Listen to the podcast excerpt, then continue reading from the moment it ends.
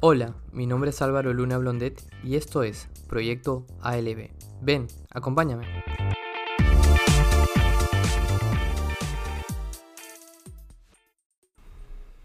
Hola, ¿qué tal? ¿Cómo están? Bienvenidos a Proyecto ALB, su podcast de los martes.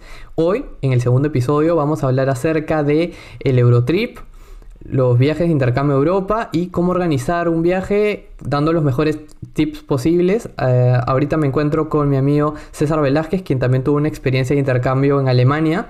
Y nada, bueno, pasamos con César. Pero antes de, quiero hacerles acordar de que me sigan en Spotify, se suscriban en YouTube, activen la campanita, like, comentario y todo lo que les piden todos los youtubers, igual para mí, para poder difundir. Si pueden también compartir en Instagram, sería lo máximo. Bueno, ahora sí, presento a César. Hola César, ¿cómo estás?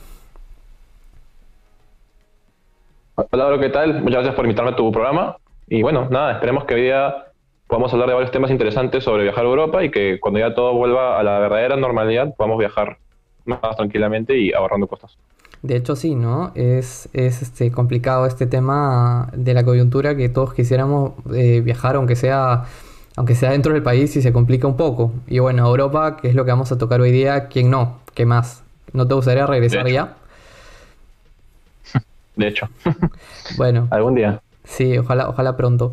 Bueno, entonces, César, cuéntanos, eh, ¿cómo te fuiste? ¿Cuándo te fuiste? ¿A dónde te fuiste? A ver, yo me fui de intercambio a Leipzig, o en español se dice Lipsia, es una ciudad que está al suroeste de Berlín, en Alemania. Me fui en, la segunda mitad del 2017 y bueno, me fui básicamente en un ciclo de intercambio, ¿no? La segunda mitad es eh, otoño allá, entonces hace ya hace frío, bastante frío, bastante, bastante. Sí, sí, sí, sí. bueno, acá en invierno. claro, yo más o menos salí de Perú cuando estábamos en julio, lo cual hacía un poco, un poquito de calor, sobre todo por el Mediterráneo, ¿no? En España, toda, toda esa zona estaba normal. Bueno, estaba bien, bien caliente, de hecho, ¿no? Cuando ya llegué más adelante a Alemania, a esa zona, sí, definitivamente todo, todo estuvo mucho más frío. De hecho, yo te cuento que yo fui en el mismo periodo que tú, también a un programa de intercambio. Yo me fui a Reims en Francia, pero no nos conocíamos, entonces no nos pudimos cruzar, ni hacer ningún viajecito, ni vivir ninguna experiencia medio loca de esas que se viven en Europa. La pena, en verdad. Hubiera sido bueno. Hubiera sido muy, muy bueno. Y a ver, entonces, tú te vas a Leipzig. ¿Cómo es la planificación? ¿Cómo es el previaje? ¿Cómo es la gestión en tu universidad? ¿Cómo, cómo fue todo ese tema? A ver, ya. Pero primero hablando sobre lo que es la universidad, ¿no? He escuchado en algunos momentos, también en, algunas universidades lo que hacen es, a veces hacen entrevistas como para, no sé, definir cuál es el mejor candidato para ir a una universidad. Pero en el caso de mi universidad, lo que se hizo fue básicamente mandar una postulación. Tú decías tus tres primeras opciones y mandabas como una especie de ensayo escrito en inglés, ¿no? En el cual explicabas por qué querías ir a tu primera opción, ¿no? Por qué tú tienes que ser el elegido de entre los muchos posiblemente que están postulando.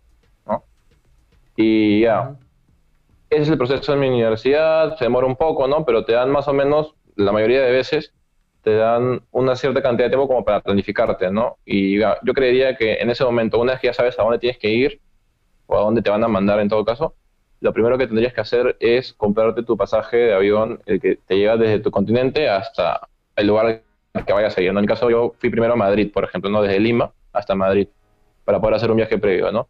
Es recomendable comprar este pasaje con anticipación, porque de esta forma puedes ahorrar para que sea mucho menos caro, ¿no?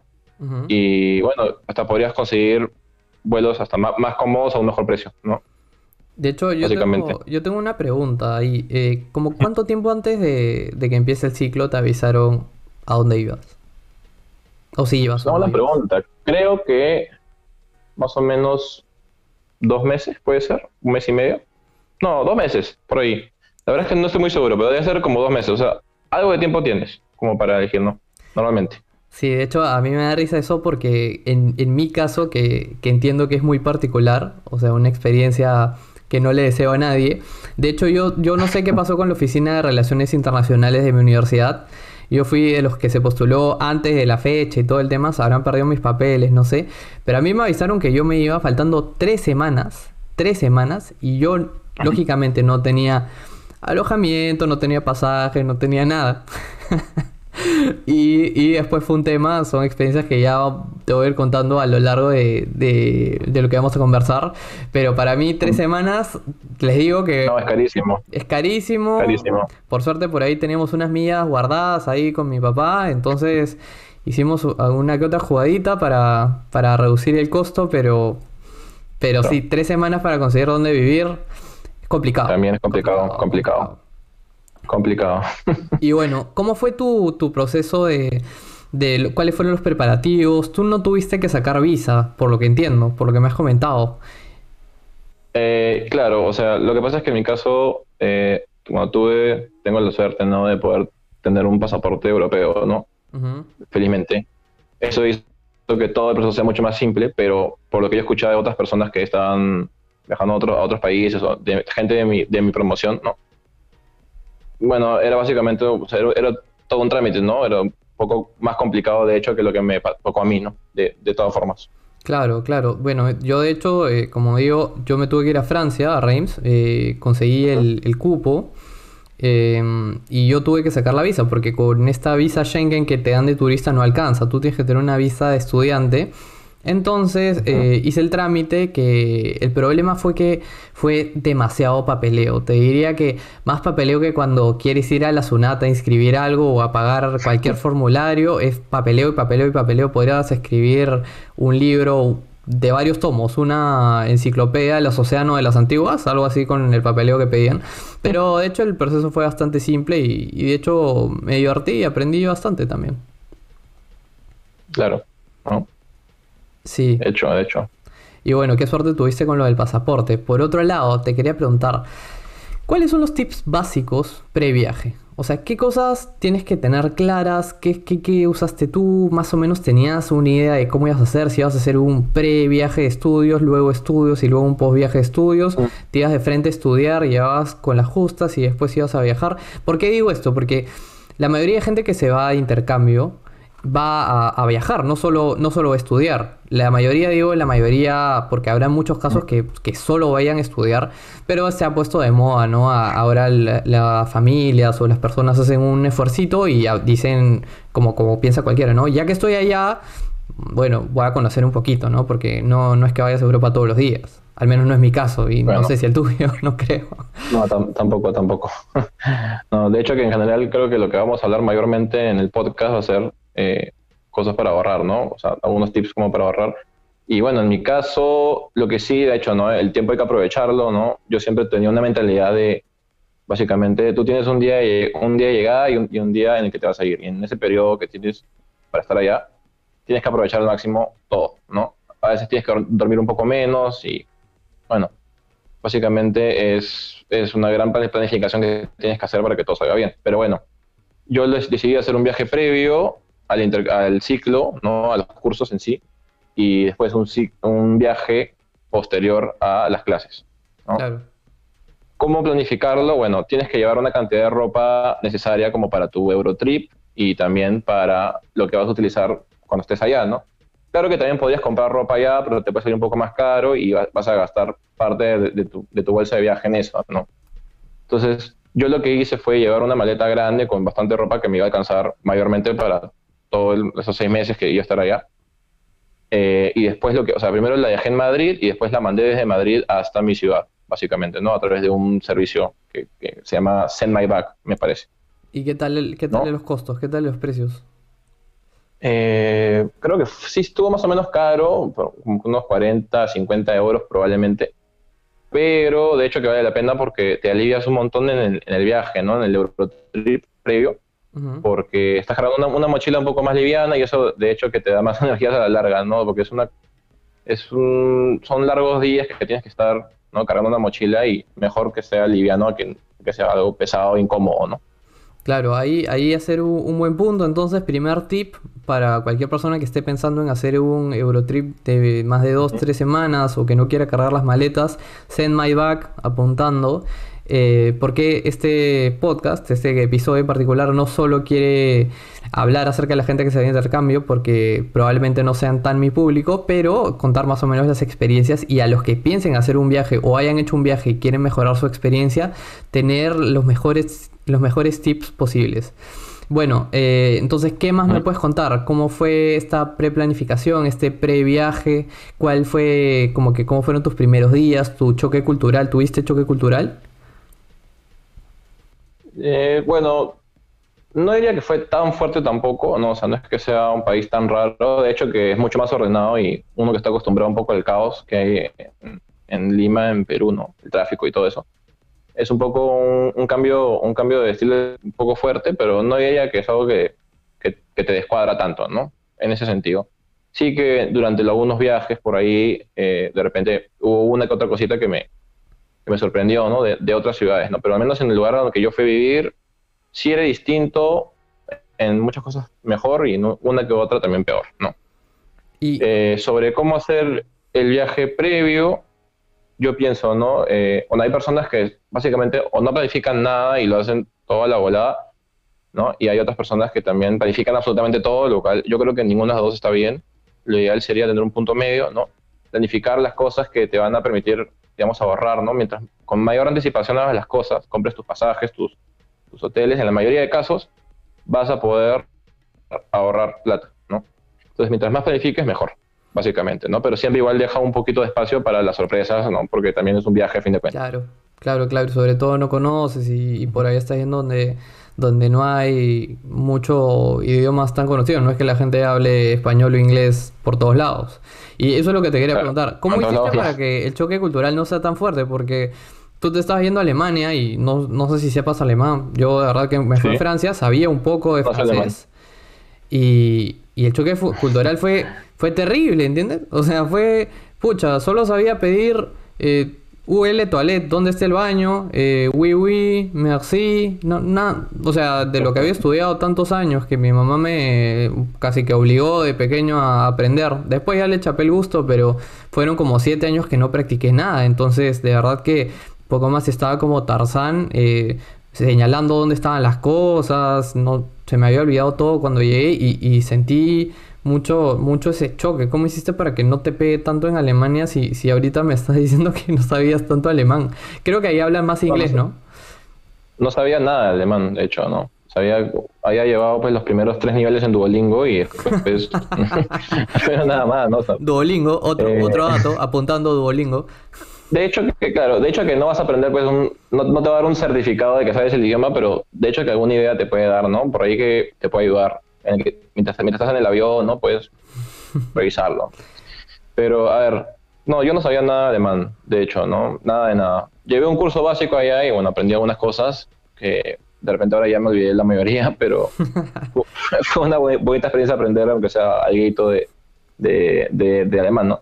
Felizmente en Alemania mucha gente habla inglés, que eso sí puedo hablar normal, entonces digamos que por ese lado no hubo problema. De vez en cuando algunas personas no, no sabían hablar inglés o no hablaban muy bien y eso sí pudo generar algún problemita por ahí, pero eh, eso se soluciona, digamos que uno, uno busca las formas, ¿no? Una forma que puedes hacer es también con Google Traductor muchas veces, muchas veces este, me sirvió eso, ¿no? Para hablar con, con, con, personas que no hablaban inglés, por ejemplo, o español, ¿no? Y podías, aunque poner una oración que de hecho que la traducción salía mal y mordidísimo, pero en fin, eh, yo creo que algo entienden y mejor que estar balbuceando, ¿no? Como, dices, como, como Tarzán, ¿no? Claro, te hacías entender. Bueno, de hecho, em, un, tip, no más que un tip, quiero eh, desmentir eh, un mito de aquellos de, de toda la vida que dicen que en Francia la gente no habla francés. Bueno, les diré, no es que en Francia la gente no hable francés, lo que pasa es que una generación un poco mayor no habla francés, pero si es que tienen probablemente 30 años, perdón, que hablo francés, obviamente hablan francés en Francia, digo, no hablan inglés. Em, la generación que tiene de 30 años, de repente un poquito más eh, hacia abajo, sí habla inglés, sí habla inglés y, y, de hecho muchos fueron bastante prestos a ayudar y a tratar de comunicarse en inglés, porque entiendo que esta idea de que Francia y probablemente, bueno, Alemania no tanto, tiene una visión más globalizada, pero en Francia había una visión de que todo lo francés era solo para los franceses y era lo mejor. Y ahora ya obviamente el pensamiento se ha abierto un poco y, bueno, yo la verdad es que quiero romper el mito. Si es que se encuentra con un francés de menos de 30 años de apariencia, probablemente al, menos intente comunicarse en inglés y no, no va a ser como que no te responda. Porque mucha gente dice, fui a Francia y hablé con un francés y no me respondió porque estaba hablando inglés. Eh, ya no se da tan así. Entonces... Eh, Ahí estamos rompiendo más o menos un mito que me parece importante. Quería dejarlo en claro por si acaso, es un tip. Eh, nunca, nunca sobran. bueno. No, de hecho, aparte, eh, cuando yo fui a Francia, en verdad, yo, siempre había escuchado, ¿no? Que decían que los franceses eran de esa, de esa manera, pero en verdad no, yo no lo sentí tan así, ¿no? Así que yo en verdad coincido contigo por ese lado. De hecho, que, te puede pasar un poco por ahí, que hay alguno que otro caso, pero mayormente yo me sentí como en Francia, sinceramente. Sí, claro, claro. No, no es tan complejo en ese sentido. Ya lo, las complicaciones de Francia ya las mencionaré más adelante, pero tanto que te mueres por el idioma no, no, no es tan así. No es tan así. Eh, sí. Pero yo te digo, cuando estuve, cuando fui a Alemania, eh, ahí yo me sentía sofocado, porque yo, si bien tenía una base de francés un poco, un poco, digamos, un poco básica, eh, tenía, tengo inglés, tengo obviamente castellano que es mi lengua materna, te entiendo un poquito de italiano aunque no sepa hablar, por, lo que he visto fútbol algo entiendo, y las películas también, ¿no? Em, pero cuando estaba en Alemania yo me sentía sin aire porque em, no hay nada más terrible que todo lo que lees no lo entiendes. Es como que estuviera escrito en árabe para mí, o sea no, no entendió nada, no entiendo nada, no sé dónde ir, no sé qué estoy haciendo, no sé dónde estoy parado, no sé nada. Obviamente Google Maps me ayudaba a saber dónde estaba parado, pero, pero no es lo mismo. Yo sentía que se me, me sofocaba, no sé, sentía, me sentía tan alienígena y ya después de estuve un par de semanas por allá y ya las primeras semanas completa ya empecé a respirar y entendí un poco más a qué se referían además que, que los alemanes no son tan rígidos como la gente dice los alemanes con un par de chelas ya son una fiesta Sí, es verdad, es muy cierto. La mayoría, sí, de hecho que sí. Hay de todo. Ah, de hecho. Y a ver, cuéntame, ¿cómo fue tu primer día ya allá, pero en la universidad? ¿Cómo llegas a la universidad y te integras al toque? ¿No te integras? ¿Cómo fue la formación de un grupo de amigos? ¿Formaste un grupo de amigos? ¿Te costó? ¿Cómo fue? ¿Cómo es en Alemania? A ver, eh, bueno, yo creo que, mm, bueno, mi, mi experiencia en Alemania fue básicamente que yo fui y nos sentaron medio cerca las personas que hablábamos español, unos mexicanos, España, unas chicas españolas, ¿no?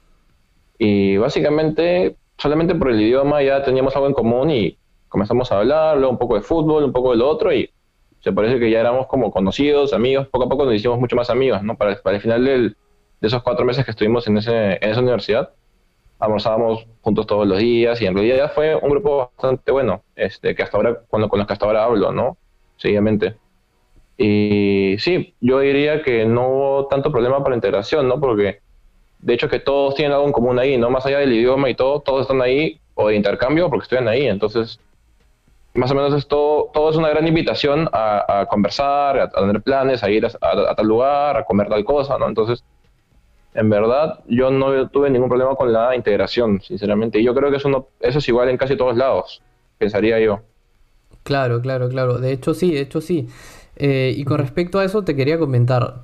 Eh, y es algo, una cuestión muy, muy mía. El, tema es que yo para, esta postulación, eh, primero yo no me postulé a Francia, yo me postulé a, España, me postulé a la I o IE, díganle como quieran.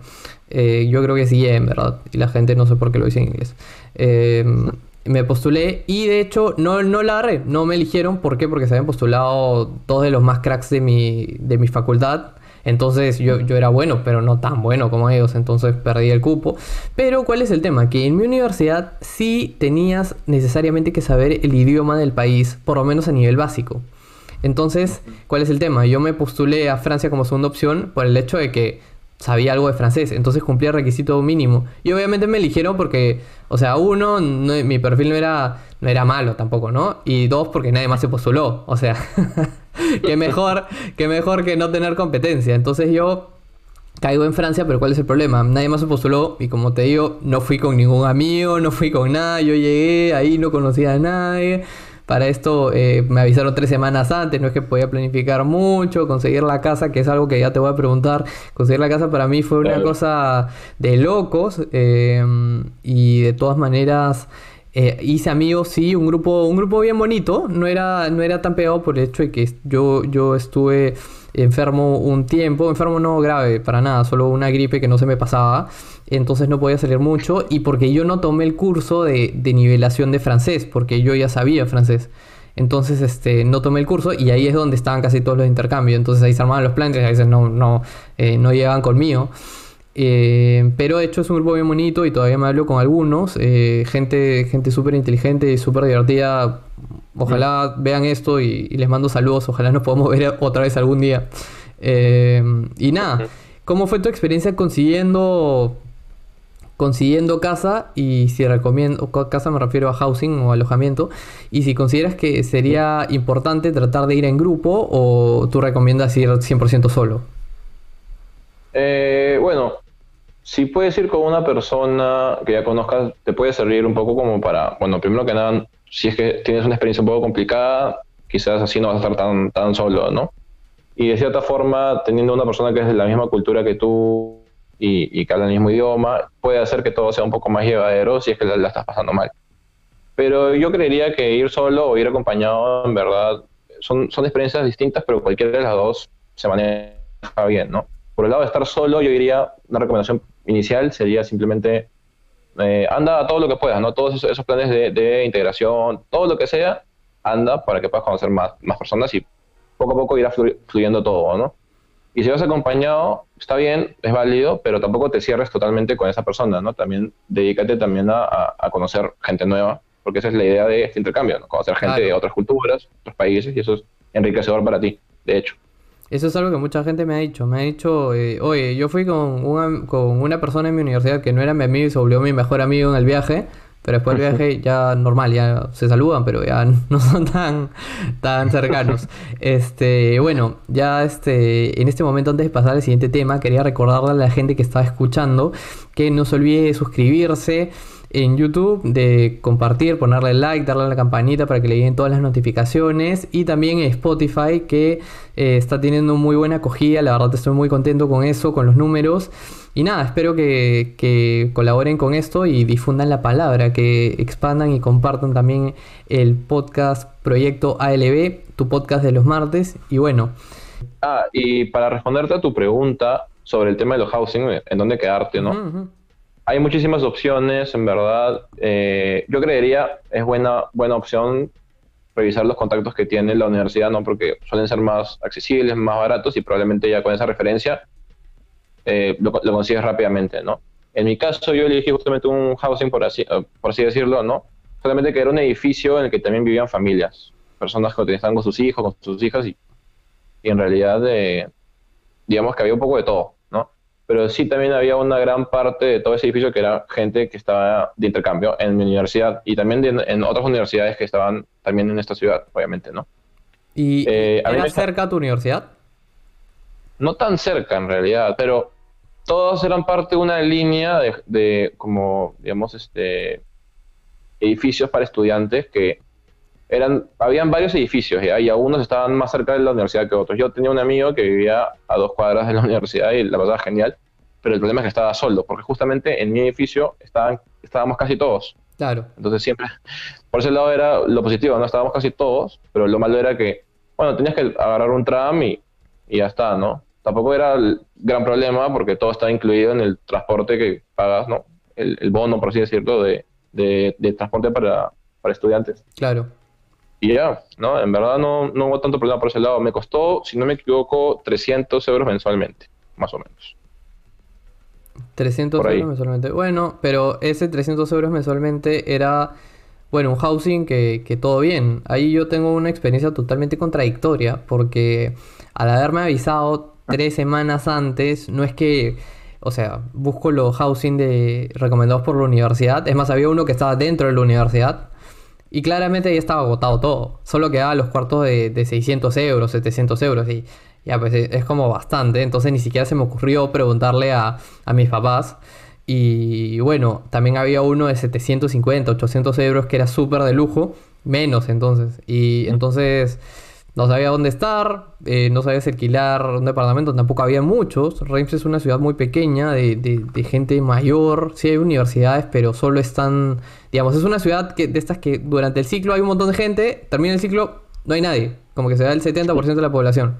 Entonces, durante el ciclo, 70% de las casas están ocupadas. ¿Y qué hacía yo?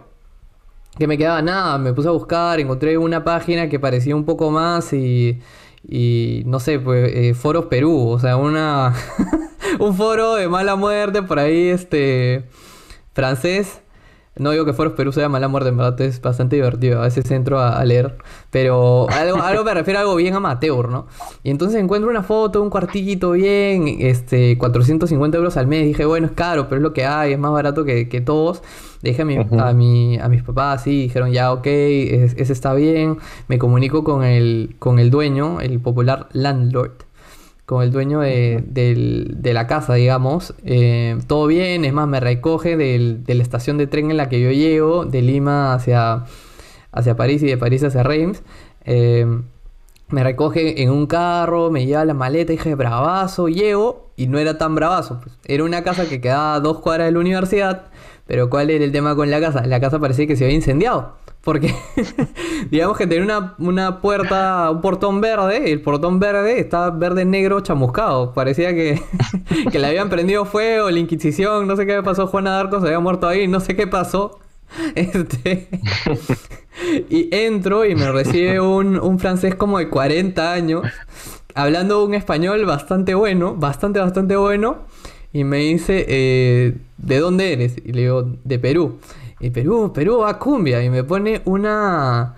Así reventó el parlante. Un sonido parecía un rave. Eh, me revienta una electrocumbia. No tecnocumbia. Ojo, no confundir. Una electrocumbia. Uno de estos mixes que encuentras en Facebook de. En Facebook Video, ni siquiera en YouTube de, de, covers donde te pone a Taylor Swift con Tony Rosado, con Limp Bizkit, con eh, Avicii, todo mezclado en una. Me pone ese y le digo, eh, sí, no, no sé si me gusta tanto, porque aunque se me hubiera puesto, no sé, pues hermanos y y lo hubiera echado así Perú, ¿no? Este, pero no. Este, y obviamente mi, mi compadre francés estaba no estaba en, sus cabales, en, sus cinco sentidos. Mi, mi estimado estaba con los ojos bien rojitos. Entonces dije, esto va a ser una experiencia. Me acompañan al segundo piso y mi cuarto era, no, bueno, no me puedo quejar, pero chiquito. No es nada más. chiquito, chiquito. A ver, en mi, en mi caso, mi, o sea, mi, mi, cuarto no, no es que era chiquito, era, era, en verdad era grande, en realidad no, por eso no puedo quejarme. Pero el edificio sí era, un, sí era un poco viejo, eso sí, ¿no? La calefacción no funcionaba tan bien, el internet, la verdad es que era alámbrico. Eso me, me sorprendió bastante. Con LAN, con LAN, ¿sí o no? Con LAN. Claro. Claro. Después descubrí que había una, una, un programa que podías instalarlo para, para poder, digamos, hacer que haya wifi en tu cuarto, por así decirlo, que a través de tu laptop, como que haces una especie de un repetidor, algo así, ¿no? Eso Y básicamente así podía tener. sí. Claro, si es que te obligan a que sea algo alámbrico, algo LAN, ¿no?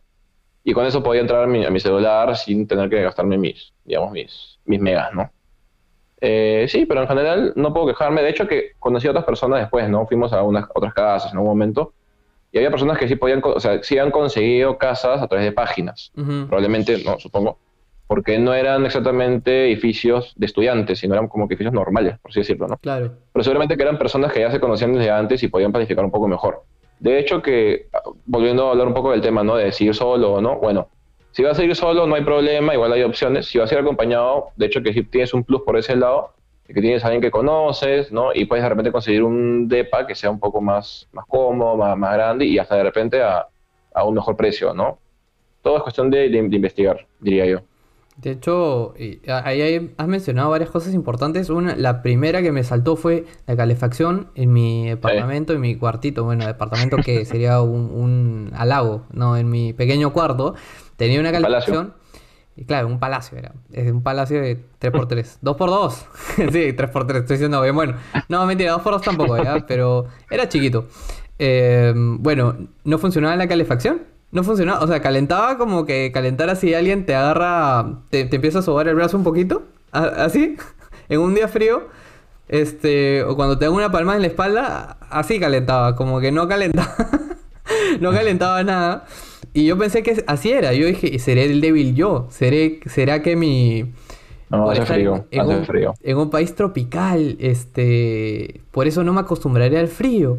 Resulta que después voy a, a visitar a mi enamorada en, en Alemania, también en Mannheim, y entonces llego a su, a su departamento que de hecho era un departamento compartido con tres personas, tenía una cocina que era más grande que la mitad de la casa en la que yo estaba, eh, tenía los tres cuartos, digamos, cuatro cuartos, y entré, estaban, eh, salieron su prima y, y, ella a comprar, y entonces yo entré al, cuarto a, dejar mis cosas, a hacer eh, la cama inflable, ¿no?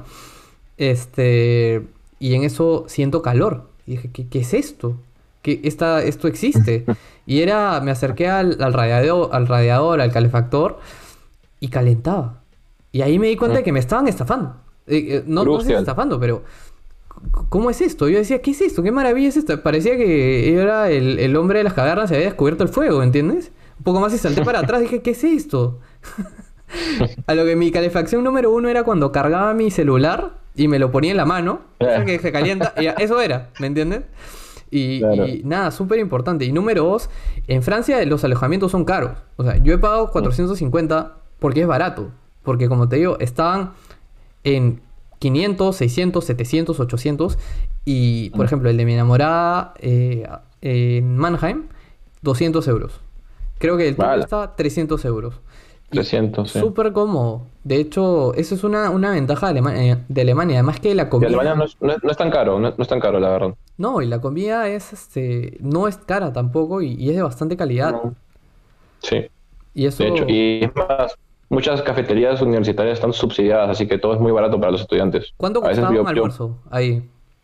En mi cafetería, en la que estaba en, mi universidad, podías conseguir algo a 2, euros con 3 euros, 4 euros comías como, como un rey, básicamente. En la mía, por, por 3 euros 60, te dan comida como un menú acá, pero no, era como un rey, era como te llenas y, ya está. Pero sé que en Alemania las condiciones eran un poco superiores. Bueno, la verdad es que no podía dejarme. ¿no? Estaba barato y estaba al costado de tus clases, así que podías ir regresar rápidamente y eso, sí, en verdad, sí escuché que, o sea, no era algo solamente de, mi ciudad, sino que también en varias ciudades pasa eso y es muy barato, en verdad. Eso es otro gran plus que tiene Alemania, ¿no? Ahora, eh, sí le tengo que dar un puntazo a Francia porque nunca he comido pan tan rico como en Francia. Este, y de verdad que, pasando a un tema de, comida, sí, la mejor comida me parece la, peruana, sí. Eh, sí me gustó la francesa. Me gustó la, española. Pero cuando fue a Alemania y me dieron chucrut, no sé si es alemán esa comida, pero me dieron chucrut, sentí que, que había comido el, el, excremento del diablo. O sea, nada más feo, nada más feo. No sé cómo decirle de forma, de forma family friendly. Sentía que había comido este, este, una mala noche de, de una vaca triste, una mala, algo, algo terrible, terrible, terrible. Bueno, la verdad es que el chucrut no he escuchado, pero yo diría que el resto de cosas, bueno, comida típica, por ahí que hay, bueno, cerveza, ¿no? Eso sí es rico, ¿no? Nada que decir, embutidos, carnes, todo bien en Alemania. Obviamente no vas a encontrar el nivel que hay en Perú, en España, México, etcétera, pero, pero diría que es aceptable en su mayoría, ¿no? Platos simples, no creo que haya mucho problema, pero tampoco esperes, eh, digamos, una gastronomía como la peruana que es imposible en casi ningún lugar hay eso, ¿no? ¿Alguna de las comidas eh, te sorprendió? ¿Algún sitio comiste y dijiste, qué rico esto? Aparte de Italia, porque ahí convengamos que en Italia la pasta se come espectacular. Sí, no, de, hecho, a ver, eh, cuando yo fui a España, sobre todo cuando, cuando fui al norte, ¿no? Habían algunos platos que tenían... Un plato, que me encantó fue este pulpo a la gallega, me encantó, en verdad. Bien, muy distinto, ¿no? Y muy rico como una entrada. Y también los platos, digamos, este, platos de fondo, ¿no? Que había por ahí, también muy buenos, ¿no? Carnes bien cocinadas, bien aderezadas, como nos gustan los peruanos, ¿no? Y debo decir que, que, comí muy rico y no tan caro en algunas partes de España, ¿no? Obviamente que en Madrid va a ser todo caro, en Barcelona igual, casi todo caro, pero puedes encontrar cosas baratas y igual muy ricas, ¿no? Diría que España es lo que más me sorprendió en cuanto a comida. Claro, yo tampoco me esperaba tanto, pero qué rico de comida en Madrid y en Barcelona, en verdad. Eh, en Barcelona eh, unos tíos de mi enamorada nos llevaron a comer un día. Qué rico, qué rico, en verdad. Eh, ha sido de las mejores cenas que he tenido. Y, nada, una delicia por allá. Me gustó también mucho la comida en Portugal. Nunca había comido tanto pescado, comen bastante pescado. Pero lo cocinan muy bien y cocinan muchas cosas con nata. No sé si, si ya está ir a Lisboa. Y probaste un pastéis de Belén, pasteles de Belén, estos que son de nata. Qué ricos son. Que deberían de franquiciar por todo el mundo. Muy ricos, la verdad que muy ricos, en verdad sí. Muy buenos. Infaltables, si están por Lisboa y no comen uno de esos, no fueron a Lisboa. no, de hecho que sí, y, y en verdad sí, el resto de la comida también súper bien, ¿no? Como dices, pescado, ensaladas y cosas así, muy, muy ricas, en verdad sí. Sí, sí, sí, sí. De hecho, sí, y no muy caras. Y hablando de caras, quería preguntarte una cuestión que, siempre me ha llamado muchísimo, muchísimo la atención, me, ha intrigado mucho. ¿Cómo es el proceso para sacar una tarjeta en Alemania? E, entiendo que es bastante engorroso. En, en, Francia es engorroso, ojo, pero en Alemania entiendo que más. ¿Cómo, cómo es? ¿Nos puedes contar? A ver, bueno, primero como una previa, ¿no? ¿Cómo es sacar una tarjeta de débito en el Perú? en la mayoría de bancos es ir, presentar tus documentos, firmar, voy a digital, te registran, se acabó, ¿no? Y tienes, tienes tu tarjeta y punto. En el caso de Alemania muchas veces te obligan a tener tarjeta por más que no quieras, porque con eso puedes pagar ciertos servicios, como por ejemplo mi, mi renta tenía que pagarla con esa tarjeta de Deutsche Bank, que es el banco en, Alemania, ¿no? El más grande y uno de los, de los más grandes de Europa, ¿no? Y bueno, ¿cómo, ¿cómo fue el proceso? Bueno, tienes que sacar cita, no puedes ir a hacer tu colita y, y, y pedirlo y ya está, y te vas. No, Tienes que pedir tu cita, puede ser presencial, por correo, por internet. Yo fui presencial, un poco a lo boomer, fui, y normal, en verdad, todo bien. Solamente que me dijeron dos semanas para la cita. Y yo, ah, bueno, esperaré dos semanas. Esperé mis dos semanas y dije, bueno, hoy tendré mi tarjeta. Fui, me recibieron en, el banco, tres alemanes, típicos alemanes altos, rubios, con su terno, elegantes. Me llevaron a una oficina y ahí, bueno, básicamente, digamos, me dieron un montón de documentos que tenía que firmar, ¿no? Y me hacían un montón de preguntas, no, no digamos, como para ver que no sea, no sé, pues un narcotraficante, ¿no? Eso no, sino que en verdad te piden mucha información, ¿no? Quieren asegurarse de que todo esté muy bien y eso es una gran diferencia con Perú, que en Perú yo creo que si bien hay muchos lugares que son muy burocráticos, en lo que es banca, en Perú no es tanto así. En verdad es bastante, bastante abierto, en comparación con Alemania al menos, ¿no? Porque ellos me decían, ¿no? Me daban un documento y, ¿no? y me decían, ya, pero ¿quieres habilitar la función de transferencias internacionales interbancarias? Y yo estaba pensando, en verdad, solamente quiero pagar mi renta y por allí pagar una otra cosa. Pero ya, ¿sabes qué? Está bien, ya, ya. No sé, por si algún día quiero, quiero hacer algo así, no por si acaso. Ah, ya, ok, ahorita vengo. Y se fue 20 minutos y trajo otro papel. Ah". Para que quede clarísimo que sí quieres activarlo. Sí, sí, sí. Claro. Y como, no, te miento, ¿ah? tranquilamente 10, 10 hojas distintas que tuve que firmar un millón de veces. Y ya como una hora estando ahí conversando con esos alemanes, ¿no? Eh, después de eso me dijeron, bueno, ok, hemos completado tu registro, ahora lo siguiente es tu tarjeta. Y yo, ya bien, por fin, mi, tarjeta, ¿no? ¿Y, qué pasó? Me dijeron, bueno, te la vamos a mandar por correo de aquí a 3 a 4 días. Ah, yo, ah ok. Está bien, correo. Esperé a que llegue a mi casa, llegó, y, ah, por fin llegó, por fin puedo pagar mi renta, ¿no? ¿Todo bien? ¿Qué pasó? Me dijeron, sí, pero, ah, para esto todo, todo, todo el tema de, mensajes, todo lo, que decían en el correo, o sea, era correo físico, ¿no? claro, claro. correo físico, me refiero, ¿no? Todo era alemán y no entendía nada. Entonces, felizmente podía pedir, ayuda a alguien que, me diga, ah, ok, ya, listo, ¿no? Y pero ahí decía, tiene su tarjeta, pero ahora espera dos días más para la clave. Y yo, ah, Ok. Y así, básicamente el proceso ha durado 20, 25 días tranquilamente. Y eso porque, bueno, también yo, yo pedí una cita presencialmente, ¿no? O sea, fui para, registrarme y luego fui otro día. Pudo ser más rápido de repente, pero en general muy, muy burocrático. Ellos se, o sea, quieren encargarse de que todo esté perfectamente calculado y todo bien, ¿no? O sea, esa es una gran diferencia, ¿no? Culturalmente, al menos en lo que es banca. Y bueno, en general lo vi bastante, ¿ah? Lo vi bastante en muchos procesos también con el housing y todo, muchos documentos y todo es con citas, todo es con fechas, con horas, lo cual es quizás, no o sea, un perro no está acostumbrado a que tú vas de repente y, si es que te atiende, por ahí conversas un toque y ya lo arreglaste, ¿no? Claro. Pero allá no están así. Allá es más como la cita se respeta y si no vas es como que, uy, tienes que sacar otras. Tengo acá tres días, puedes, y ya te, tienes que ir y es como que ya, en fin, ¿no? O sea, ese es un, un, gran tema con Alemania. El tema bancario es complicado, de hecho. De hecho, ahí, ahí yo tengo un comentario, porque eso sí me di cuenta de que había muchos alemanes que por más que sean divertidos cuando hay cerveza, el Oktoberfest, que también ya comentaremos, eh, te digo, los alemanes son 10 y 32 pasa el bus, lo saben, está escrito, lo saben porque en su app también está, 10 y 32 están parados, 10 y 31 no aparece, normal.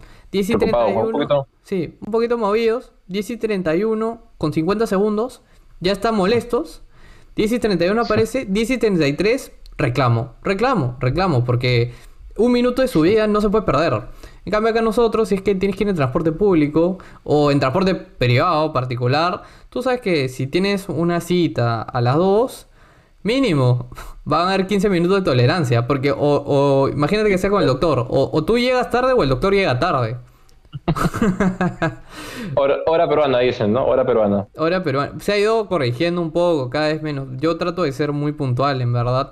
Pero, pero yo entiendo, o sea, si la gente se demora, yo no tengo ningún, ningún problema. ¿Qué, son, qué son cinco minutos de espero nomás? sí, este, normal. Y por otro lado, con respecto al, tema de las cartas, que eso es algo que me llamó demasiado la atención. De hecho, yo no saqué nunca una tarjeta allá en Francia, que también es un, trámite no tan engorroso como en Alemania, porque es, es bien particular. Pero también hay que, hay que presentar algunos documentos, una que otra firma, y recién te lo envían. Pero cuando sí tuve que mandar una carta, y fue, fue bastante gracioso, es cuando yo pedí un chip, un chip lo pedí online, un chip para celular con datos que de Free Mobile, que es eh, una, una empresa de telefonía que me daba ilimitado en Francia e, e ilimitado en, en, Europa por 19, 29 euros al, al, mes, que no es mucha plata y es un super plan. De hecho, es un super, super plan. Creo que no hay ninguno mejor en. No había en esa época ninguno mejor en Europa.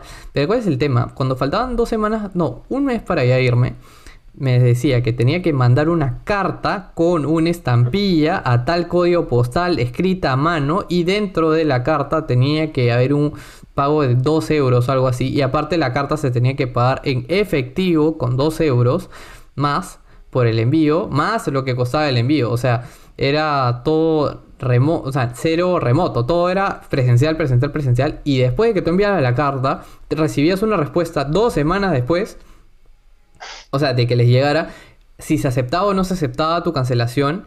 Y después tú tenías que reenviar una carta para eh, confirmar que, se que se recibió bien o no. De hecho, yo me quedé en el segundo paso y nunca me volvieron a cobrar. Entonces yo considero que hasta ahí llegó la burocracia, pero ¿Qué es lo eso? Cuando devolvieron la carta, o sea, cuando me reenviaron el, ok, se aceptó o no se aceptó, nunca lo sabré. Nunca lo sabré. Yo ya estaba en Lima, de hecho. Entonces, em, fue, fue bastante, bastante complicada esa situación en ese sentido. Yo estaba en incertidumbre, incertidumbre total. Pero acá nosotros no estamos acostumbrados a enviar cartas o a esperar por una tarjeta. Vas por una tarjeta de débito y te la imprimen. Te la imprimen con tu nombre encima. Ese es algo, digamos, más o menos positivo. Eh, y bueno, también eh, te quería preguntar algunas cosas más de, de cuáles son los tips básicos, pero los vamos a ver a continuación. En este momento quiero recordarles a los que están escuchando otra vez que por favor eh, escuchen Spotify, compartan, comenten, se suscriban en YouTube eh, le den clic a la campanita para que les lleguen las notificaciones, comenten, likeen, lo pongan en Instagram, le digan a sus amigos, a sus tíos, a sus primos, a tu jefe, a todo el mundo para que lo escuche y se vuelva de, esta forma más popular y tengamos más temas y, todo. Y por eso muchísimas gracias. Bueno, ahora sí, continuemos. Eh, te quería preguntar, ¿qué tips básicos, qué cosas no te pueden faltar, digamos, en tu armario cuando estás allá? Mm, a ver. Bueno, primero que nada diría, ten, a ver, yendo un poco en orden, ¿no? ten tus papeles en orden, todo porque eso es importante, ¿no? Eh, y siempre que tengas que irte de viaje, tenlo en la mano y tenlo seguro, porque esos documentos son muy importantes para pasar fronteras y para poder ir de un lugar a otro, ¿no? Para poder básicamente decir que eres una persona legal, ¿no? Eso es importantísimo. Clave. ¿Qué cosas ahora, ¿qué cosas no te pueden faltar definitivamente? Ropa adecuada para el clima que vas a ir. Si es frío, ¿no? Lleva ropa que te vaya a cubrir el frío, obviamente si vas a ir a un lugar que llueve mucho, porque Alemania, por ejemplo, llueve muchísimo y llueve mucho, en Lima no, no, llueve básicamente nunca. Una falacia, una falacia, una falacia. disculpa que te interrumpa, pero es importantísimo que la gente sepa, en Lima no llueve, en Lima no llueve. Acá bromea, pero no, no llueve, ya prosigamos. no, en, es que en verdad, en verdad comparado con lo que puede ser por allá, no, no llueve en Lima, ¿no? Y tener un, aún, este, digamos, zapatos y ropa también impermeable es, importante porque si te llegas a, digamos, a, mojar demasiado te puedes enfermar, ¿no? Eh, ¿Qué más tienes que llevar? Bueno, definitivamente, por ejemplo, hay algunas, yo, yo recomiendo, ¿no? Algunas, eh, hay algunas tarjetas de débito que puedes sacar en Perú y que funcionan allá. Por ejemplo, en un momento, no es para hacer publicidad porque no me pagan, pero, pero, a, a Scotiabank, por ejemplo, hay este tienen algunos convenios con Deutsche Bank y con, creo que, creo que se llama BNP, ¿no? Es un banco, si no me equivoco, francés, que puedes sacar sin que te cobren comisión, ¿no? Efectivo, lo cual es bastante, es, bastante bueno, ¿no? Bastante, bastante. De hecho, sí, ayuda. ¿Qué más? A ver, ¿qué más no, te puede faltar? Recomiendo también llevar medicinas, porque no te las quitan en el aeropuerto, la mayoría de medicinas básicas, ¿no? Tú, paracetamol, tu naproxeno, napronax o lo que sea tu antalgina para las fiebres altas, porque en algún momento te puedes enfermar. Claro que puedes comprar algo allá, quizás es más caro, pero tener una bolsita con tus medicamentos no te va a hacer ningún problema, ¿no? O sea, va a ser de hecho mucho mejor y te puedes ahorrar tiempo, plata, complicación y enfermedad, ¿no? Y otra cosa importante, tomar agua. tomar mucha agua, tener tu botellita, porque en casi todas las ciudades de Europa, bueno, para comenzar, el agua es potable en todos lados, casi todos lados puedes ir al, caño en un baño y va a estar limpio, va a es agua potable, que con tal de que tengas tu, botella, puedes, digamos, ahí reunir todo tu agüita y tienes agua básicamente gratis y qué cosa, qué cosa hay que sea mejor que el agua para tomar, básicamente, en cuanto a salud, digo, ¿no? Entonces es importante entender eso para poder viajar, sobre todo en los días que hace mucho calor y tienes que caminar bastante. Es clave, es clave tener tu botellita fiel. Y a propósito de eso, quería recordarle a la gente que estaba escuchando o viendo este podcast que, eh, como dicen las chicas de The Fit Guide, es momento de que te pares, te sirvas un vaso y tomes un poquito de agua al día. Es una recomendación sana, te la doy yo, te la da César. Es, es bueno tomar agua. Es más, eh, después de cierto rato de hablar, sí, sí provoca un poquito. Y nada, eh, yo también quería mencionar que una cosa que es importantísima es el paraguas. ¿Cómo no vas a tener paraguas? Pero ¿cuál es el tema acá? Tú nunca prestes el paraguas. Y si lo prestas, tú lo agarras y cubres a la otra persona, pero no lo prestas. Porque una vez que lo prestas, ese paraguas es de dominio público. Es como la música de YouTube. Ya, ya, ya es de todo el mundo. Tú, olvídate. Eso ya no te pertenece. Si un día lo prestas a un amigo, se lo lleva a su casa, échale tierrita. Échale tierrita.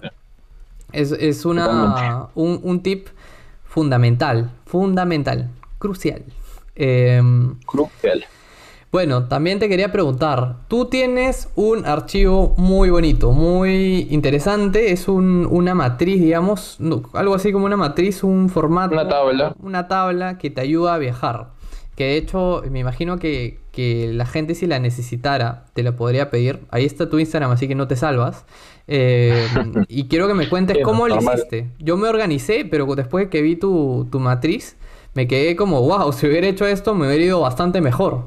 Cuéntanos un poquito. A ver, a ver bueno, o sea, en realidad es una tabla, yo diría, mm, simple. De hecho, de hecho que la mayoría de las personas quizás no planifican tanto a ese nivel de detalle lo, lo, que, lo que manejan, ¿no? O sea, lo, lo que han planificado. Pero bueno, Básicamente es una tabla en la que tú dices ya, digamos que vas a tener 20 días para viajar. No te tienes ahí tus días 1, 2, 3, 20. Entonces yo lo que decía era día, qué día de la semana es, ¿no? Y ponía tres columnas principales, que era el lugar en el que amanezco, lugar en el que voy a pasar el día y lugar en el que me voy a dormir. De esa forma tú podías, digamos, medir cuántos días estabas pasando en tal ciudad, ¿no? A veces tú dices, ¿no? Porque a veces la, gente pregunta, ¿no? ¿Cuántos días tengo, tengo que estar en esta ciudad, en la otra? O sea, en verdad es muy relativo dependiendo de cuánto te guste, qué es lo que quieras ver, ¿no? Hay un millón de cosas que, que se pueden hacer. Pero esa, esa tabla te permite saber, ¿no? ah, ok, yo voy a estar cuatro días en París ahorita, voy a estar dos días en Lisboa, y eso es importante también para poder definir tus tiempos, ¿no? Y también, aparte de eso, tenía una columna aparte con información relevante, ¿no? Por ejemplo, eh, bueno, pasajes cuáles son, ¿no? Para que tengas, en todo caso, para imprimir o para que tengas en, en, versión digital, ¿no? Y la información sobre hostel, qué, digamos, eh, estación de bus o estación de tren puedes tomar para que sea transporte público, por ejemplo, que te pueda servir, ¿no? Ya que como no conoces nada de esas ciudades, es bueno tener esa información para poder no estar perdido en esos momentos, ¿no? Con tu Google Maps viendo, viendo hacia dónde ir. Y sí, básicamente es una tabla que resume esa, información. Eh, puedes hacerlo más complejo si quisieras, pero ya de repente ya es demasiado ¿no? poner cuánto has gastado por día y todo esto ya de repente ya no es tan necesario, pero yo, yo pensaría que, que tener este orden sí, sí te ayuda un poco para aprovechar mejor el tiempo, ¿no? De, hecho que sí. Y sí, si en todo caso alguien lo quisiera ver un poco cómo es, normal, no hay ningún problema, ya saben dónde, dónde encontrarme. Así que todo bien. Yo les digo que esa tabla te, te arregla la vida. te arreglaría la vida. Yo, yo lo, es muy útil. tuve la oportunidad de verla ya cuando conocí a César. Y fue, fue una tabla que dije, wow, eh, yo me organicé, pero si tú hubiera tenido algo así y le sumara, imagínate, costos, no lo hubiera pasado nunca mal, cosa que, cosa que sí pasa. A ver, te quería preguntar algunas cosas para dar unos tips eh, veloces. No, no tan veloces en verdad. Eh, ¿Cuáles son las páginas que más utilizaste para organizarte, comprar pasajes, moverte? Algunas páginas que no usaste pero sabes que, sabes que existen. Eh, como no solo para un intercambio, sino para cualquier persona que quiera hacer un, viaje para allá, un Eurotrip, como están, se habían empezado a poner de moda, ¿no? De dos, tres semanas. A ver, bueno, regionalmente diría que depende bastante, ¿no? Quizás en España no es necesario usar una página que te integra todos los medios de transporte en una sola para que puedas ver toda la transparencia de precios que hay porque en España tú probablemente podrías saber que Renfe es para, para trenes y Alsa es para buses y por ahí hay uno que otro, otra empresa más que te puede dar un servicio, ¿no? Entonces vas de frente a esa página en vez de estar viendo estas páginas, como te digo, que integran esta información. Pero hay una página, cuando yo fui, se llama Go Euro y ahora se llama Omio, si no me equivoco. Es una página que te dice, básicamente, no tú dices, a ver, me quiero ir desde Berlín hasta, no sé, Londres, imagínate. Eh, ahí, te, ahí te dicen, ¿no? tanto te costaría en avión, en avión tanto te costaría por tren y por, y por, y por bus, ¿no? Y cuánto tendrías que, o sea, cuánto pagarías, cuánto te demorarías y todo eso, ¿no? O sea, así puedes tener esa transparencia, ¿no? Y dices, ah, ok, acá en verdad ir en avión hasta te puede salir más barato que ir por tierra, entonces vas en avión, ¿no? Simplemente. Y bueno, básicamente así puedes tomar una mejor decisión, sobre todo en los lugares que no conoces nada, ¿no? puedes también entrar después, ¿no? Dices, ah, ok, ya, ya vi que el tren es más barato, no sé, en Tren Italia, en el caso de Italia, ok, me voy directamente a la, página de Tren Italia y ahí lo compro, ¿no? Claro. O sea, no, esa es una página para todo el tema de, de, lo que son transportes. En el caso de lo que son los hospedajes o lugares en el que te vas a quedar, puedes eh, considerar Hostel World, que tiene un montón de, digamos, hostels, que es, digamos, la forma de de hospedaje más básica para una persona, sobre todo mochilera que quiere ir a Europa. ¿no? Es bastante accesible. Soy muy hincha, soy muy hincha. Hay que buscar ahí los 5 estrellas nomás, los 10 puntos por ahí, lo más cercano posible, también acorde a, a tu billetera y, y de hecho te va muy bien, conoces mucha gente, muy entretenida de todos los lugares del mundo. Hay que ser un poco no tan cerrado a, comunicarse porque también te pueden dar tips o inquietudes eh, o hay gente que ya, imagínate, estuvo 10 días en la ciudad en la que tú recién llegas, entonces te puede decir, haz esto, no haz esto, no haz el otro. Mm. Y, nada, yo la recomiendo Hostel World, súper, súper buena. Eh, bueno, ¿qué más? ¿Qué más? Cuéntanos. A ver, bueno, aparte de Hostel World está Booking, que no es tanto hostels necesariamente, sino a veces son más como, no sé, este, departamentos o mini casas que puedes tomar o a veces cuartos simplemente, ¿no? No es tanto como, como hostels, pero a veces tiene opciones y a veces puede ser que vayas a una ciudad que no tiene casi nada de Hostel World, pero sí, tiene Booking y eh, al revés, ¿no? Por eso ver todas las opciones es importante, ¿no? Y bueno, también está Airbnb, que creo que muchos lo conocen, ¿no? También es fuerte aquí en Perú en muchos lugares. Y sí, básicamente es también, ¿no? Es un poco de lo mismo, pero en otra plataforma que también te puede ayudar a encontrar una opción, o mejor dicho, la opción ideal para ti en ese momento. Eso es en cuanto a hospedajes, diría yo. A ver, de hecho yo podría agregar más que, bueno, hospedajes ya dijiste lo, lo importante, lo clave. Después, eh, si quieres conocer una ciudad, primero siempre tengo Google Maps y es importante siempre tener Google Maps offline. Si es que vas a irte a, no sé, una ciudad donde sabes que no, no tienes cobertura o donde sabes que no hay señal, o porque también pasa, en Europa también pasa, eh, descárgate el mapa en Google Maps. Eh, es fácil, es sencillo, solo te lo descargas offline y ya lo vas a tener ahí como, como un mapa normal físico. y hasta alguna ruta te puede ayudar. Por otro lado, les diría eh, siempre TripAdvisor, importante para saber dónde comer. Eh, es, clave. Después eh, BlaBlaCar, que es una que no sé si funciona en toda Europa, pero en Francia era un poco popular. Yo nunca me subí por riesgo. que es BlaBlaCar? Eh, una persona, imagínense, que tiene que viajar 500 kilómetros al norte, no sé, pues del sur, que es mm, Marsella, dirigiéndose hacia París y tú estás en una ciudad al, al medio. Entonces eh, se publica en esta página en BlaBlaCar y tú por un monto, digamos, no tan alto, 10, 20 euros, te subes y te llevan. Te va a salir más barato que cualquier bus o tren o lo que sea. Y esta persona eh, para en tu ciudad, te subes al carro y avanzas. Claro, obviamente tú dices, oye, ¿cómo voy a correr ese riesgo? Latinoamericano que se respeta, ya está preparado para, para evitar esas cosas, ¿no? Pero he tenido amigos que, y amigas que han tenido esa experiencia y creo que le fue bastante bien. Así que si es que te mueves un poquito en el idioma, eh, go, go, y súper bien. Otra es Flixbus, como mencionamos. Ahí eh, de repente podrías contar tus experiencias para, para ahorrar hoteles en, en, los buses. Flixbus es una, una cadena de la cual tú conoces un poco más cómo funciona la eficiencia. A ver, cuéntanos un poquito cómo es Flixbus, que es una de mis herramientas predilectas. A ver, sí, de, hecho en, en, mi universidad, en ese, en ese ciclo, hice un trabajo complicadísimo sobre, sobre esa empresa. Es básicamente una compañía que empezó como un emprendimiento pequeño, ¿no? En realidad no es una empresa de buses, sino que es una empresa que de, una forma como que es un intermediario y que les brinda la, plataforma a las empresas de buses, por así decirlo, pero les pone la, la etiqueta de Flix, Flixbus, ¿no? Es muy eficiente porque está en muchísimos lugares. Comenzó en Berlín, o sea, Alemania, y se fue moviendo poco a poco. Creería que al día de hoy, de repente ya están en muchos lugares más. Y si ven, hay, rutas y hay rutas, ¿no? Hay, hay algunas que son un poco más caras, otras que son mucho más baratas. O sea, por menos de 10 euros podía irme desde mi ciudad hasta Berlín, que está más o menos por ahí, un viaje de 3 horas, cuando está nada mal, incluso comparado con precios en el Perú, ¿no? Claro. Es, es, muy eficiente porque tienen todas las rutas muy, muy bien estructuradas, muy bien definidas y, básicamente así es que pueden ofrecer esos precios, ¿no? Y es muy cómodo por ese lado y también te deja reprogramar muy, muy fácilmente todo, lo cual es bastante útil en caso de que tengas un cambio de planes, ¿no?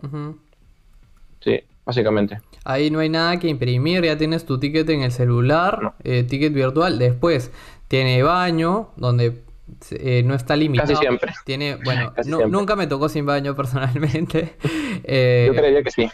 Y, y, nada, tiene para cargar celular, tiene venta de comida a bordo, o sea, es como lo que hay acá, más premium, que cuesta mucho más, pero para allá es eh, precios bastante accesibles para el transporte entre, entre ciudades, ¿no? Para gente que, que tampoco puede desembolsar en lo que es un tren de alta velocidad. Ya les aviso, a mí me gustan mucho los trenes de alta velocidad pero si puedes pagar 7 euros en vez de 60, yo creo que el 90% de la, gente lo va a preferir. sí, vale la pena. Eh, a ver, otro, otro tip que, les puedo dar es, eh, vean videos. Yo recomiendo a Alan por el Mundo, que es un, actor mexicano, o no sé si es actor o ex actor, hace tiempo que creo que no sale nada, que viaja por todo el mundo y hace reseñas de alto nivel. De alto nivel me refiero a realmente da un puntaje, da los precios, da los tips. Eh, es un, más que un turista, es un guía turístico de todo el mundo. Eh, muy profesional, muy, muy profesional.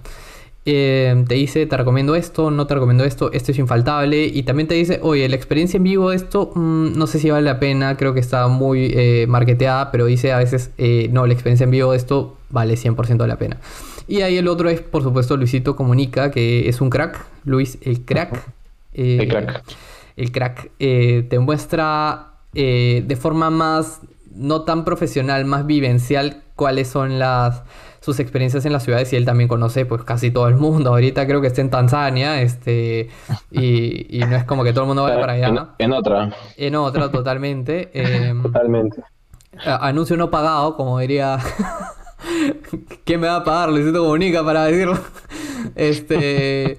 Y nada, eh, recomiendo que vean esos dos si quieren ir a alguna ciudad de las que ellos conocen, porque vas a tener una visión bastante interesante. De hecho, yo me memorizaba eh, más o menos los videos y, los planos para salir. Porque si tienes un celular viejo, yo tenía un iPhone 6 en esa época que ya era viejo, eh, la batería me duraba una hora. Entonces, este, a la de Dios, si no me ubicaba, era memorizarme el mapa. Este, y por eso si puedes estar acompañado, mucho mejor. bueno. No sé si tengo algún otro tip con respecto a eso. Ah, para los aviones, los vuelos. Yo te diría Momondo, es donde yo buscaba locos. Yo conseguí un vuelo de Madrid a Porto, comprándolo con un mes y medio de anticipación a 3 euros. 3 euros. 3. Sí, hay cosas loquísimas, sí. En verdad sí.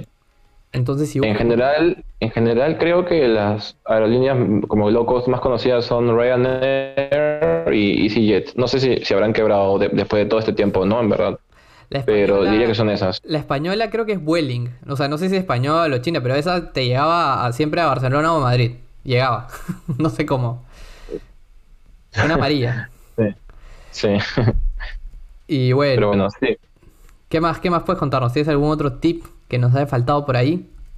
A ver, de repente lo que puedes hacer es este. Lo que puedes hacer básicamente es buscar itinerarios en internet, ¿no? Que te pueden decir dos, tres días, este, no sé, en Lisboa, imagínate, y tú puedes elegir, ¿no?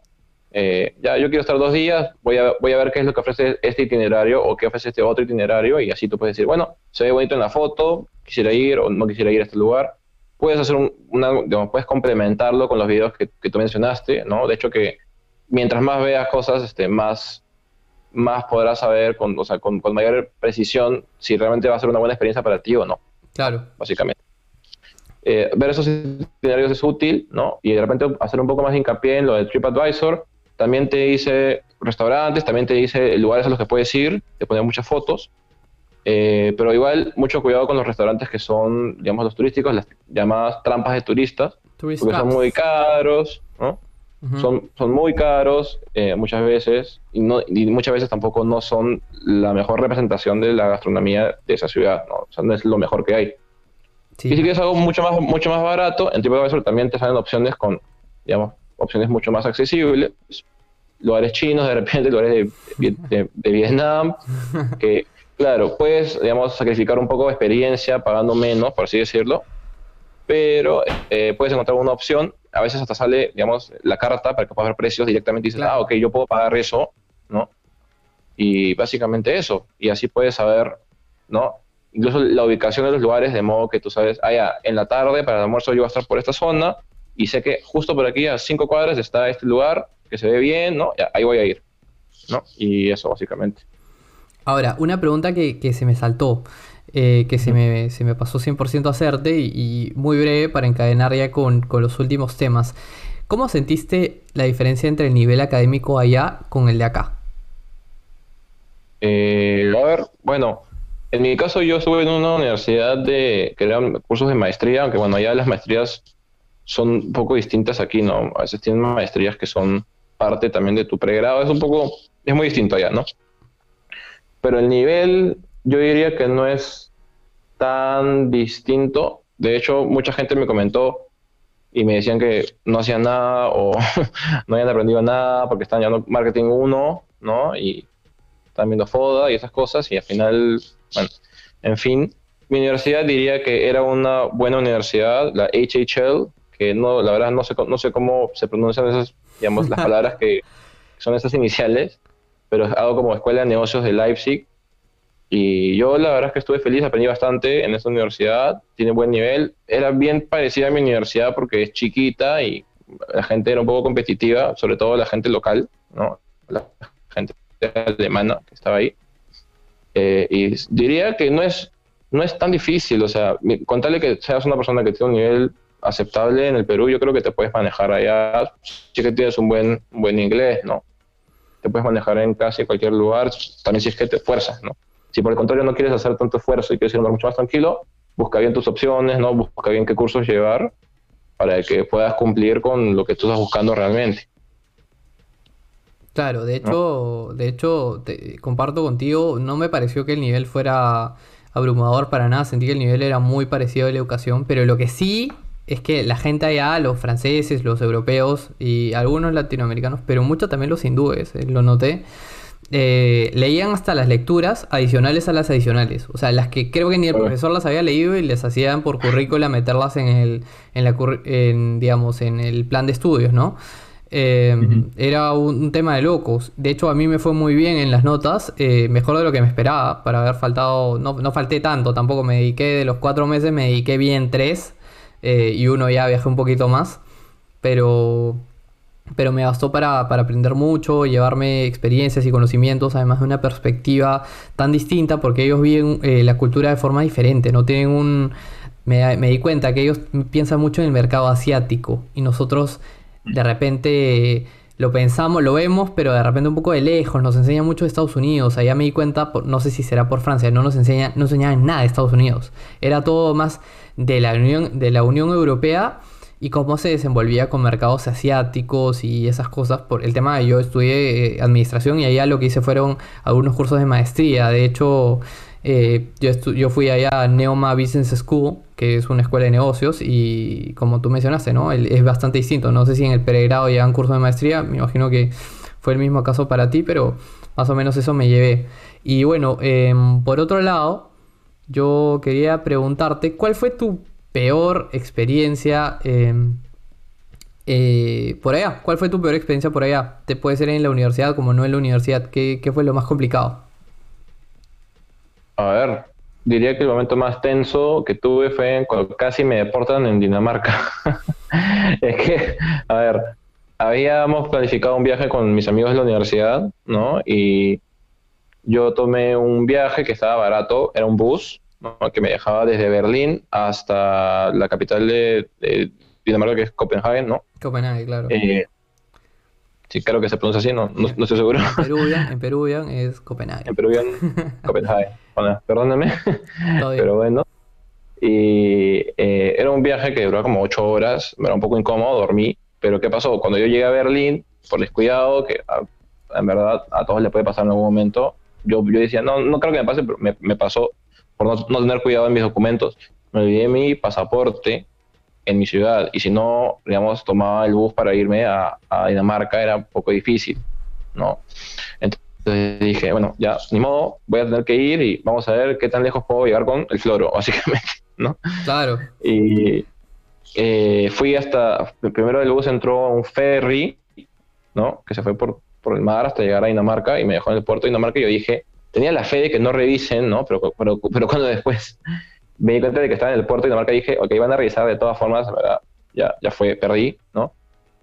Y bueno, no tenía mi documento en la mano, entonces le dije, no, es que en verdad no lo he traído, pero a ver, no, como que le mostré mi, mi, mi, mi ID de, estudiante de Alemania y me dijo, a ver, lo voy a revisar, se, se, lo llevó por media hora, ¿no?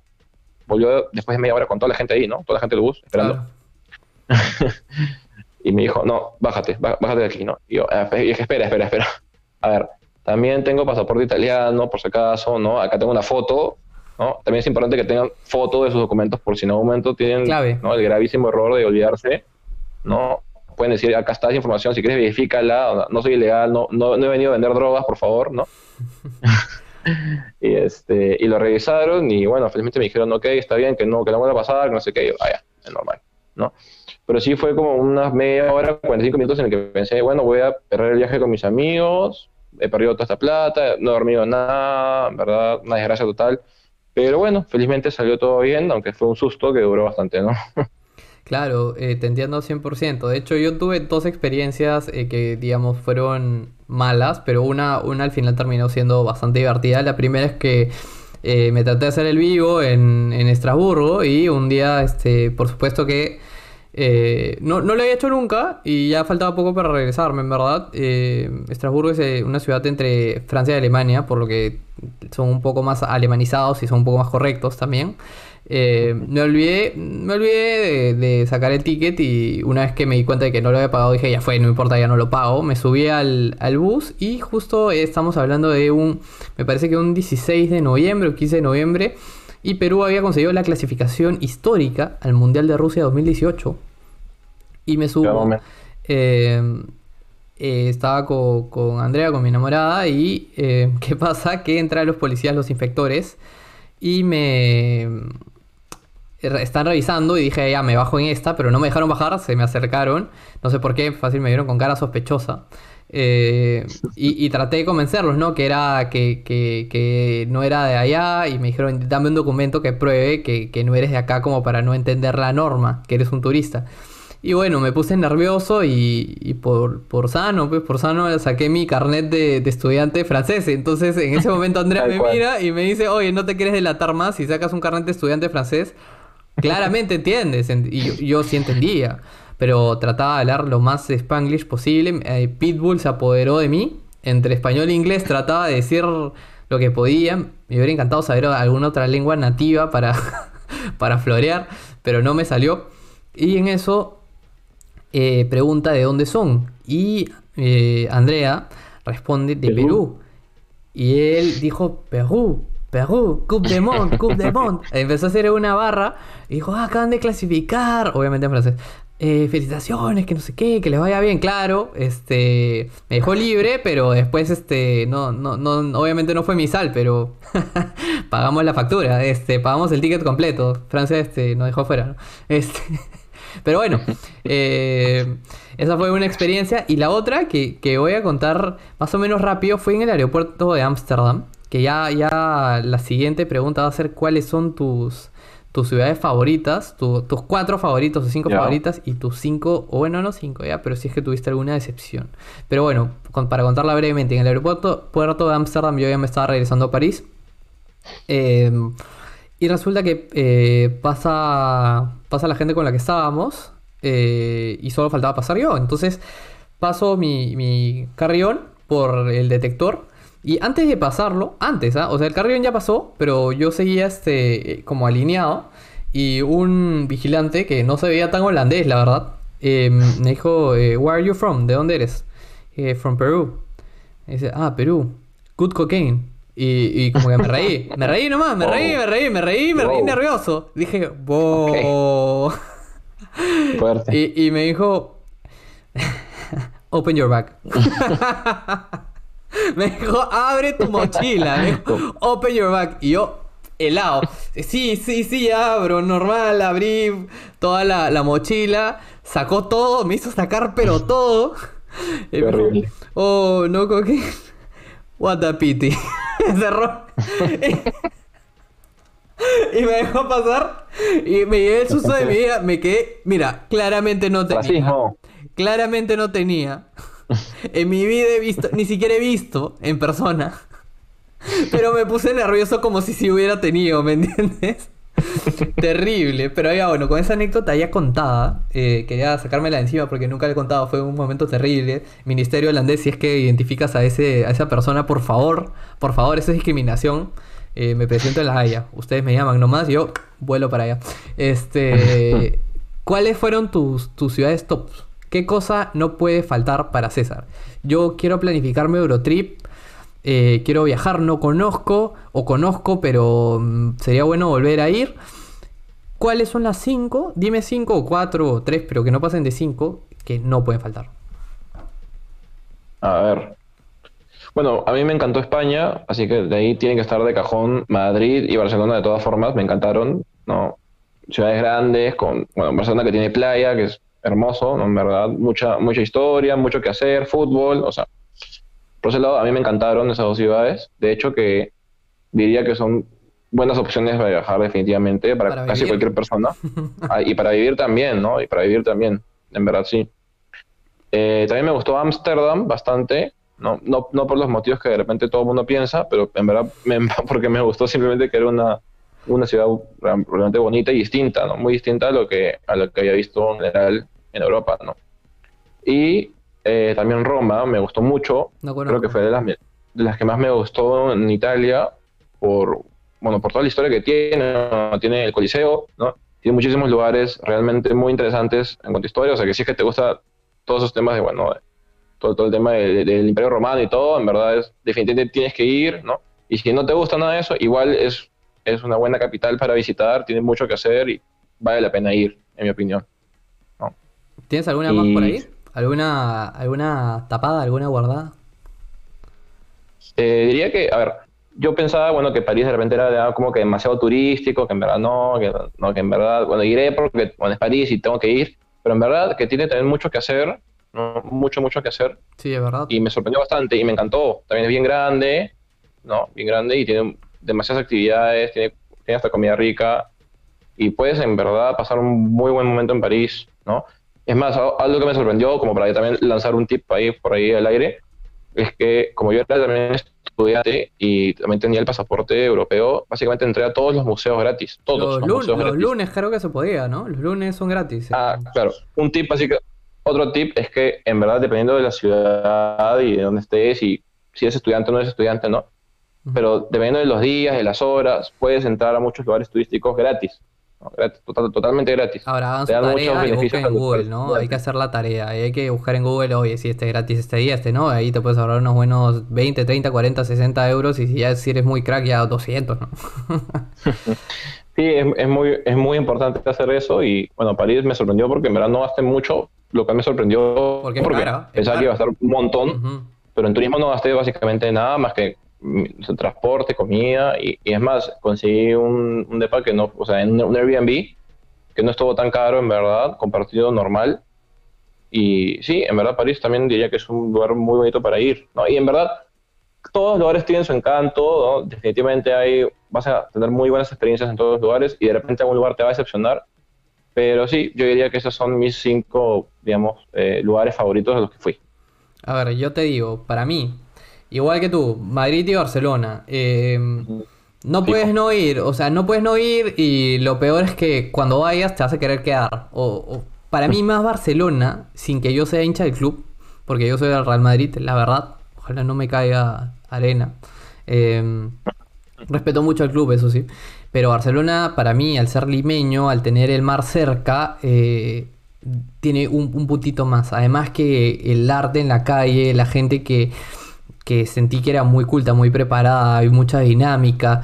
Eh, lo sentí muy latino, no sé cómo decirlo, lo sentí muy latino. Y bueno, Madrid, que también es una, una cosa que nunca se apaga. No sé, no sé, no conocí Londres nunca, me hubiera encantado, pero entiendo que es una dinámica similar, ciudades que convulsionan, que se mueven, que es lo que a mí me gusta, la dinámica. A mí me desesperaba estar en Reims tan callado tan callado, a 8 de la noche ya todo apagado, ¿qué es esto? Encima que se va, sale el sol a las 9, 10 de la mañana y se, se va a las 2, 3, ¿qué es esto? ¿Qué es esto? O sea, para mí era eh, inaceptable. Bueno, ya, Madrid-Barcelona, te diría que la tercera igual que tú Amsterdam y no por los motivos que todo el mundo piensa, sí, parece que la cuna de Bob Marley no es, no es, eh, aunque huele como sí, ¿sí?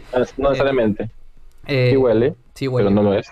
pero no lo es, es un contraste entre lo antiguo, lo moderno y, nada, tiene de todo, tiene gastronomía y, lo que es, lo hace muy simpático es que ves todo tipo de gente y que conviven de una forma tan armoniosa y siempre hay movimiento y la gente se extiende la mano y, o sea, me refiero a que se extiende la mano que se apoya y las bicicletas que, llaman demasiado la atención, los canales, que haya tanta armonía con esto, y si bien, ok, tiene lo del distrito rojo, tiene los coffee shops, tiene todo esto, está integrado en la ciudad, por lo menos en la parte más turística, y funciona, funciona, hacen que funcione todo esto, y eso es lo que sorprende, porque si tú tienes todo esto en una ciudad, digamos, latinoamericana, o hasta te diría que en Estados Unidos, probablemente no funcionaría con esta armonía, este respeto al ser humano que existe, porque no es como que la gente esté atrás de, cualquier vitrina o de cualquier coffee shop y se esté burlando de la gente adentro. No, es ok, funciona, está bien, reglamentado. Es natural. Exacto. Ellos, yo, yo fui y dije. Normalizado. Eh, ellos están viviendo en el 2050. O sea, o sea, de verdad. Y bueno, esa es mi tercera ciudad. Eh, te diría que la cuarta para mí fue Venecia. Yo sé que mucha gente se queja o no se queja y que es un problema para los locales, tanto turismo. Eh, pero a mí me tocó ni mucho frío ni mucho calor, días soleados. eh, estuve en un hostel, no, no sé si has visto la película El turista de, de Johnny Depp con Angelina Jolie. Eh, ya, obviamente no estuve en el Danieli, que es el hotel número uno allá. Este, pero estuve en un hostel que está justo atrás. Este, atrás, muy bonito, que tenía vista a un canal. Eh, claro que el Danieli cuesta creo que 700 euros la noche y el mío costaba como 20. Este. Pero no, normal, no había ningún problema, muy cerca a la Plaza San Marcos, muy bonito, me encantó, hermoso, una pintura. Y bueno, te diría que la quinta para mí, entre Porto y Salzburgo. Salzburgo es un cuento de hadas, pero no hay mucho que hacer. Eh, es la de la. No me acuerdo cómo se llama. En la que, en la que cantan y bailan. Eh, la vida es bella. No sé si es la vida es bella. No sé si me estoy equivocando. La novicia rebelde. Una de esas dos. La novicia rebelde o la vida es bella. No me acuerdo. Este, no, es, no, es la, vida es bella, no creo. me, me, estoy confundiendo eh, el nombre ahorita y me siento un ignorante, pero nada. Es la novicia rebelde, me parece que es la novicia rebelde. ahí se filmó. Muy bonito. Y el otro es Porto, que Porto es una pintura hecha a ciudad por lo menos la, zona turística, el centro. Eh, es más, hasta te diría que tiene el McDonald's más bonito del mundo. Es un McDonald's, es este.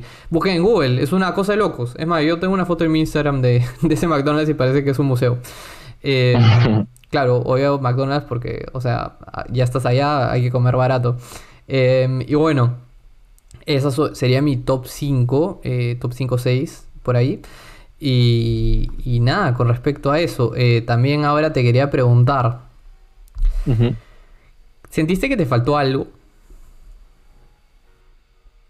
Mm. O sea, hacer algo, visitar algo, conocer. No, definitivamente, definitivamente. O sea, no vas a tener tiempo para hacer todo, no es imposible. Es más, quizás nunca en tu vida llegues a ver todos los lugares que hay. O sea, es muy grande, es complicado, ¿no? Y en verdad, incluso hay ciudades que puedes ir otra vez y haces otras cosas y es totalmente diferente, ¿no? Eh, yo creería que lo que me faltó sería tiempo, en todo caso, para ver más cosas. No conocí algunos lugares que sí quisiera ir, como Grecia, como Inglaterra, que yo creo que merecen su,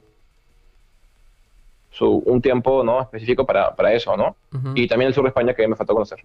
Y, sí, en verdad eso, ¿no? Tu principal piedrita en el zapato, esa, esa que dices, ah, con esto me vería pero contento, ¿hay uno en particular o, o los que me has mencionado nomás?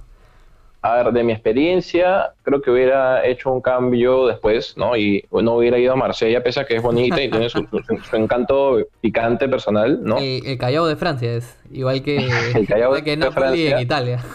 el Callao de Italia. Sí, eh, hubiera hecho un cambio de repente y no hubiera ido a Marsella, y no hubiera ido a Niza, y hubiera sido mejor porque me hubiera cuadrado también porque estaba muy cansado y de repente veranear un ratito en una playa hermosa hubiera sido muy relajante en comparación con ir a Marsella, que no, no, había mucho de eso, era más caminata, una ciudad un poco antigua, pero igual tenía su, su, encanto, ¿no? Fue una experiencia distinta, pero de repente hubiera sido bueno que vaya a Niza en ese momento, ¿no? Ya viéndolo en, eh, o sea, viéndolo en retrospectiva, ¿no? Pienso. De hecho... Y... Sí, sí.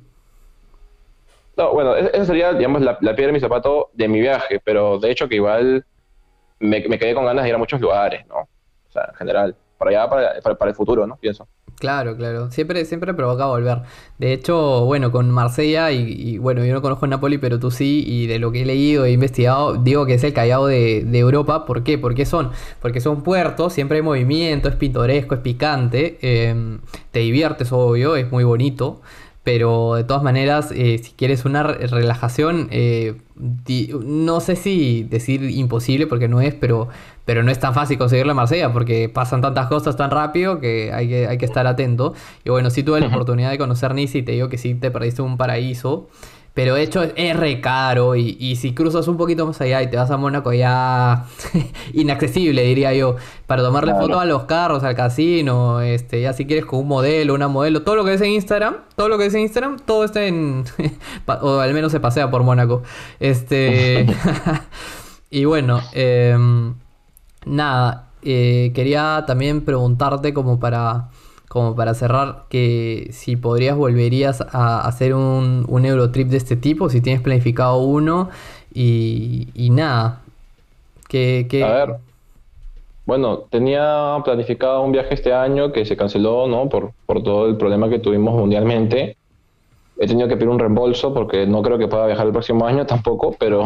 Está horrible.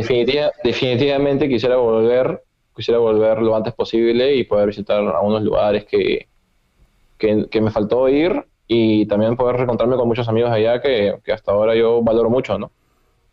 Qué bonito, qué bonito eso.